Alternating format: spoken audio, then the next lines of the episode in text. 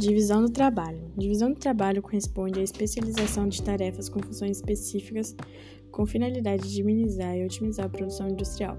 Esse processo produz eficiência e rapidez ao sistema produtivo.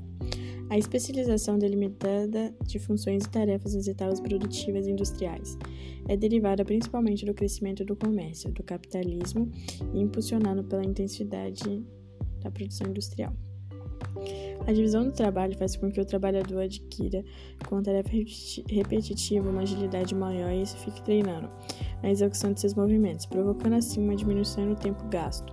O resultado é o aumento na produção do trabalho no período do trabalhador. A divisão do trabalho favorece a vida em sociedade, pois cada indivíduo tem uma sua função na estrutura social, desempenhando algo e assim é necessário e útil para si e para outras pessoas. Apesar desse processo organizacional, produz um aumento na produtividade, ocasionando também o surgimento de trabalhadores alienados quanto ao processo produtivo. Isso quer dizer que o trabalhador conhece somente uma única etapa da produção, tornando-se muito limitado. O ideal é possuir funcionários dotados de capacidade distinta, o que favorece a flexibilização funcional.